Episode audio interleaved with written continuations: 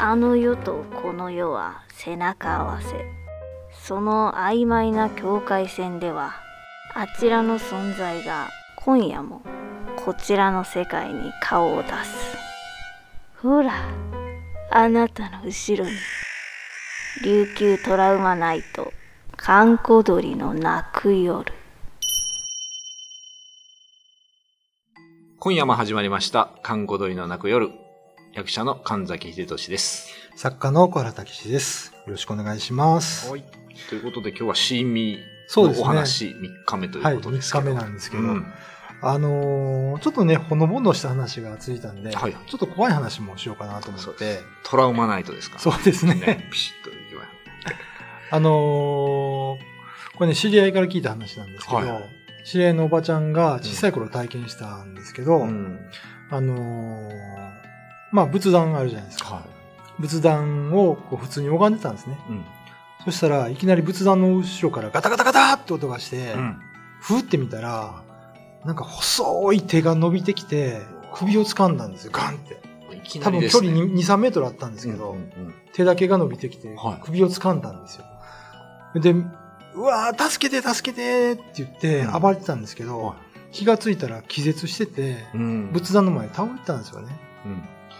で、お母さんに仏壇から変な手が出てきた、怖い怖いって言ったけど、うんお母さん全然信用してくれない。はで、ある時ね、その、近くの何にもない空き地い。はを歩いてたんですって。い。うん。そしたら向こうからうん知らない顔のおばちゃんが来て、うん。こうやって呼ぶんですよ。おいでおいでって。言葉もなく。はいはいはい。誰かなと思って見てたんだけど、うんおいでおいでってだんだんこの動作がオーバーアクションになるから、うーんと思ってうん近づいていったら、そのおばちゃんがうんまた手を伸ばしてギューって掴んできたんですよ。来た。で、また首を絞められて、引っ張られて、ずるずるずるずるいったんですね。はで、あ、やめてやめてって言いながら、腕を掴んだんですけど、い。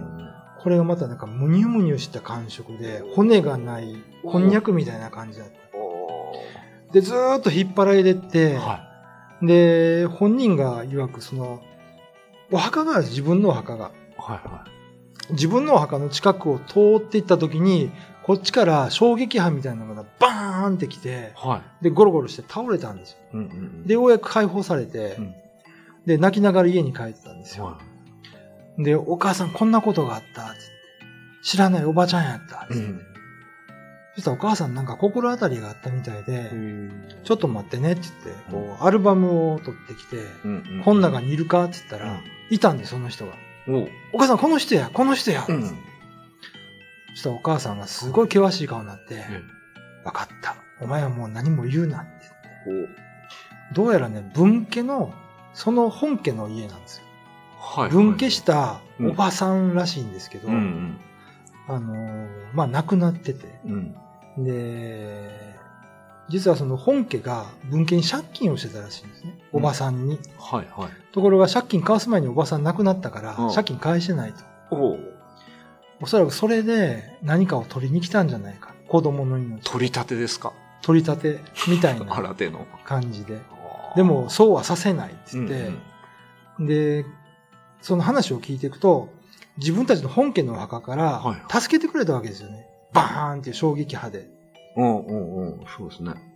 で、そのお墓に行って、はいこれこれこういうことがありました。助けてくださいっつって、うん。あの、もう二度とそういうことは起こってないらしいんですけど、まあ、仏壇から手が出てくるっていうのはちょっと怖いですよね い。きなり、いや、仏壇じゃなくて、とりあえず手が出てきた怖いです。そうですねこのしかも、ぷにょぷにょっていうのはね。はい。い、やー、怖い。なんか、ようやくちょっと、シーミーらしいゾクッとするはい。お話が出ましたけど、はい。今夜の話はここらはい。辺。えー、今夜の予定は役者の神崎秀俊と、作家の唐竹氏でした。まあ、あの、なんか僕この話聞いて、はい。すごい思ったのが、うん幽霊の手はムニュムニュしてたって。骨がないっていう。骨がない、なんかこんにゃくみたいやったって言ってましたね。仏壇自体は本家の仏壇なんですよね。そうなんですよ。から文系のおばさんが文系とは関係ないんです。けどそっから手が出てきたっていうのは、かなり思いが強いのかな。うん、おそらくそうでしょうね。だからお金を借りてたっていうのがね、貸した。でも返してもらってないっていう恨みみたいなのがあるんじゃないかなって、その人は言ってましたけど。なんかもうちょっとなんかありそうですね。その、うん、返せるのに返してないとか。そう。なんか、単純な恨みにした強いような気がしますね。うん、まあね。家族対家族の恨みってね、こじれたらすごいじゃないですか。まあね、一番、一番きついとこですか。うん。で、ちょっとね、あの、死んだ人で思い出した話があって、うんうん、まあこれは、知り合いの話なんですけど、はい、えっ、ー、と、その知り合いのお母さん、あ、お父さんが、うん、えー、彼女がね、5歳ぐらいの時に亡くなったんですよ、溺れて。うんうんうん、それで、まあ、溺れて亡くなったしか聞かされなくて、はい、で、1週間後ぐらいに、その女の子が家に帰ったんですね。うん、そしたら家の前に死んだはずのお父さん立ってて、うん、で、全く見たことのない女性と抱き合ってたんですよ、はい、そこで。抱き合ってあれ、お父さん死んでるのに、この人誰？と思って駆け寄ろうとして、うんはい、間にね、ガジュマルの木があるんですよ。でガジュマルの木を視界でこう、通った瞬間にもういなかったんです。で、そのことを、こう、親戚とか、お母さんとか言ったけど、はい、みんな険しい顔をして、お前何も言うなと。おまた来ました。何も言うな。そうなんですよ。それでね、あのー、ちょうど15歳になった時に、はい、お父さんの死の真相を聞かされたんですよ。それは、お父さんには実は不倫相手がいて、あら。不倫相手と一緒に入水自殺をしたって聞かされたんですよね。ということは？だからその時にびしょびしょで抱き合って立ってた相手っていうのは不倫相手だったんじゃないか。二人とも亡くなってるので。それはちょっと険しい顔になりますね。うん。なんかね、先祖の話って、まあ、だから、いろいろありますよね。それを、な、なんでしょう？何を見せに来たんですか、その二人は。なんですかね。お父さんはこうやって死んだんだよっていうのを、もしかしたら、言いたかったのかもしれない。言いたかった。うん、お父さんは悪く子供に申し訳なかったんでしょうね。ああ、そっちですかね、やっぱりね。申し訳ないそうか、たまたま、二人がそこで、出てきて抱き合ってたっていう。わからないですけど。でも、なんだっけ、先週ぐらいにお話した、その、なんていうの、あの、やっぱり、見せたいから出てくるみたいな。うん、うん、ねえねたまたまいるとこに出るんじゃないみたいな。なんかあったんでしょうね。あるんでしょうね、メッセージじゃないですけど、なんかこの、抱き合ってる姿に何かを。だから表だって出てきて、うん、お前のお父さんはね、不倫した末に水自殺したんだよって言えないでしょ。まあそう。だからそれをなんか、間接的にこう、見せたのかなっていう気はしますね。うん、まあ、親は、どんなことがあっても親ですからね。まあ、子供にはやっぱり気を使ってると思うんですよね。なるほどね。まあ、15歳っていうのはちょうどいい感じだったかもしれないですね。そうですね。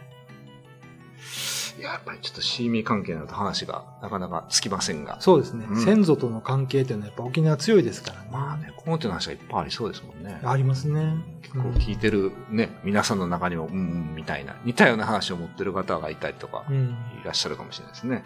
はい。うん。そういうのがあればまた、ぜひ。はい。ね、ぜひメールでお送りください。はい。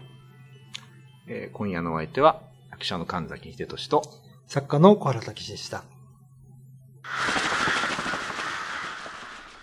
YouTube のチャンネル登録高評価 Twitter のフォローよろしくお願いしますポッドキャストも配信中詳しくは概要欄まで。